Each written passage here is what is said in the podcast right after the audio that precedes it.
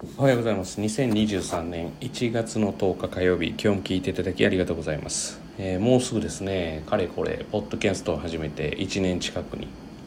1周年ですかねになるんですけれども。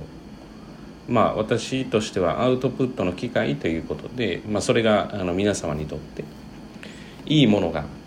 まあご提供皆様にとっていいものがご提供できたらなというふうには思っているんですが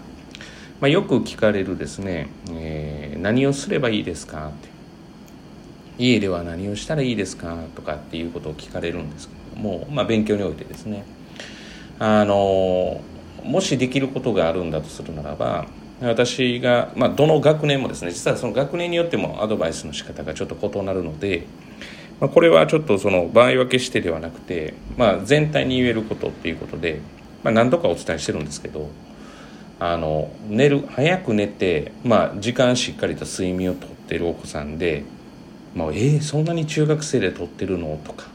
「えー、そんなに寝てるの?」っていうお子さんで私はですよ今までその賢くないって言ったら変なんですけど勉強ができない人を見たことがないんですよね。なのであのあれですよだから今のは間違っていただきたくないのが、えー、睡眠をとるから、えー、賢い。睡眠をとってないから賢くないっていう位置づけではなくて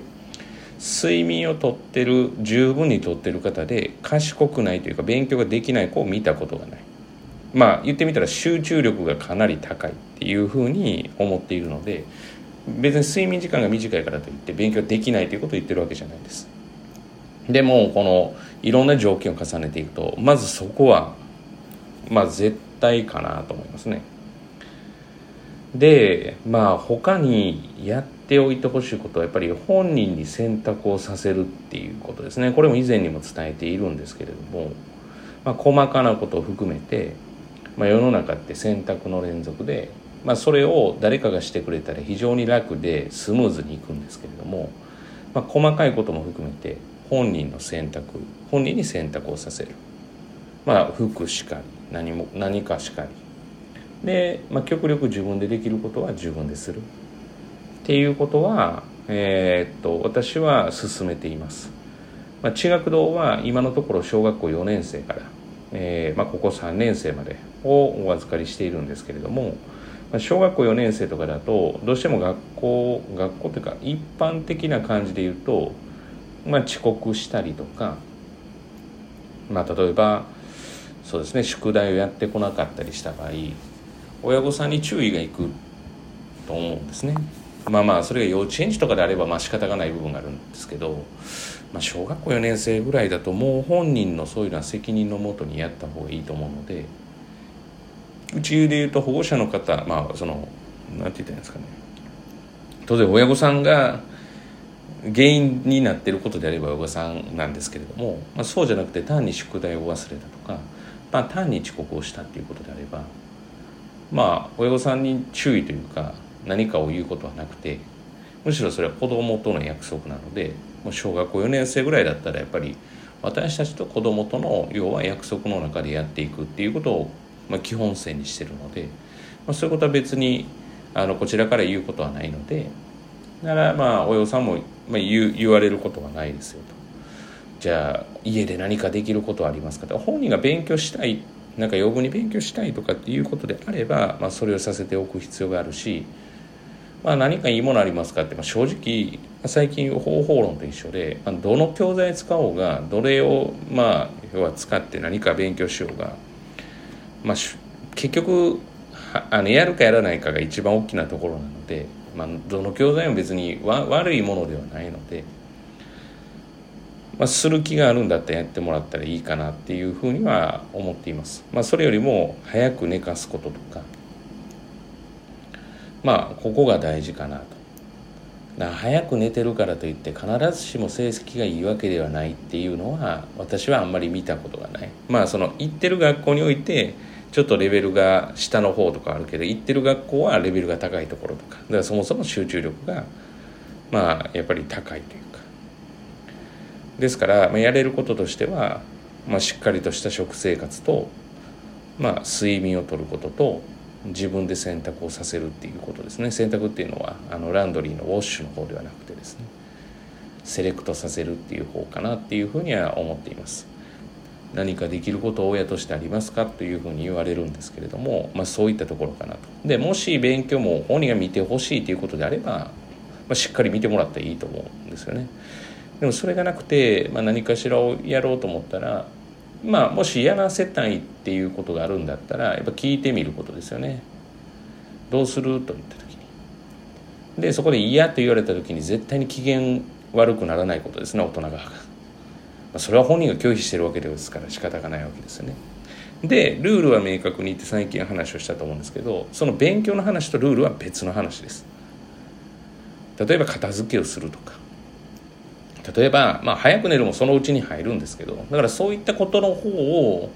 あの重視してやってもらう方がいいんじゃないかなと思います。で塾に、まあ、例えば地学堂に通わせていただいてるんだったら勉強に関してはこちらにお任せくださいっていうところですよね、はい、むしろそういったこと今言ったようなルールに関してが明確で、まあ、しっかりとそれが理解しながらやれてる、まあ、多少なりともその、まあ、逸脱する時はあるかもしれないですけれども。まあ、もしそれがやれてるんだったら、まあ、成績に関しては、まあ、上げられるかなっていうのが正直なところですね。まあ、特に睡眠に関しては非常に大事なところで、まあ、お正月だからいいだろうとかもあるんですけど、うん、まあ例えばどうですかね夏休みとかになって、まあ、例えば私の仕事だったら、まあ、どちらかというと昼からメインの仕事なので、まあ、例えば子供も休みでとかになるとまあまあ平日であろうと、まあ、ゆっくり全員が昼まで寝れてしまう環境なわけですよね。で、まあ、それがいいのかどうなのかは果たし、まあ、別としてでもやっぱり早く起きるというよりも早く寝て早く起きる習慣を、まあ、一緒になって作ることが大事かなっていうふうには思っています。どんな環境であれ。だからまあ例えば子どもたちが休みだから、まあ、1日2日ぐらいだったら全然問題ないと思いますけれども日々の習慣でいうともう10時ぐらいに眠たくなるぐらいがいいのかなってそう考えるとやっぱり塾がですねやっぱりちょっと遅めなのでその辺りは私も実は気になりながらただまあ必要な時間をやってるので、まあ、なかなかここは難しいところだなっていうふうに思ったりしています。まあ鍵が睡眠だと思います。もうこうも何度かお伝えしてると思うんですけど伝えてはいると思うんですけれども。まああとは自分のことを自分でできるようにすることと。まあ、家庭内のルールですね。勉強でルールは敷かない方がいいと思いますね。本人したくないって言ったらもうさせないことだと思います。シンプルに。じゃいつになったらするかわからない。でもよくよく考えてください。何のためにするんですかね。それ大学ですか。大学となると本人のやる気が待たないともうどうにもこうにもならないですよ。その大学っていうのは本人のためなんですかね。それとももう言い方が悪いですけど親の世間体ですかね。言い方すごくきついですけど。っていうのを一個ずつ分解していくと心穏やかに子供たちと接することができるんじゃないかなと思います、まあ、あとは生まれた時のことを忘れないでくださいと。子供は生まれた時に健康であればいいっていうふうに思ってた方が大半のはずなんですよね。でそれがだんだんだんだん欲が出てくるわけですよね。どういうところで欲が出るかっていうと人と比較し始めるからなんですよね。あの子は逆上がりができるようになった。うちはできていないとか。その本人がそう思ってるんだったらいいんですけどそれを親御さんが思う必要がないわけで。あの子できてるからあなたできないといけないよって。いや俺別にできんでいいしとか私できなくてもいいしって 思ってる可能性があるわけですよね。だからどこに主体を置くかですよね。あの子は駒なし自転車が乗れるようになったからうちの子もって言って本人に乗りたいって言ったら「うん乗りたい」って言ったら「じゃあ一生懸命頑張ろうか」でいいと思うんですけど乗りたいいやまだいいって言ったんだったらまだいいんだと思うんです。よその時じゃないっていう。それを待つのも一つじゃないのかなっていうふうに思います。待ったらもうどうなるかわからないじゃないですか、まあ、それも本人の人生ですから。だから、まあ、高校卒業して大学に行かないんだったら一人暮らししてね。これも家庭のルールだと思うんですよね。でここを甘々にするからちょっとおかしくなるんですよね。大学もし行くんだったら援助はするけどそれに関してはもうそれ以外だったら自分で自分で生活ができるようにしてね。で家は頼らないでね、まあ、うちは絶対一切合切援助しませんよと。自立をしてくださいと。いうことを、まあ、常に言って、まあ、うちの子は自立できだろうできるだろうあんだけ選択させて、まあ、かつ、まあ、要は好きなようにというか、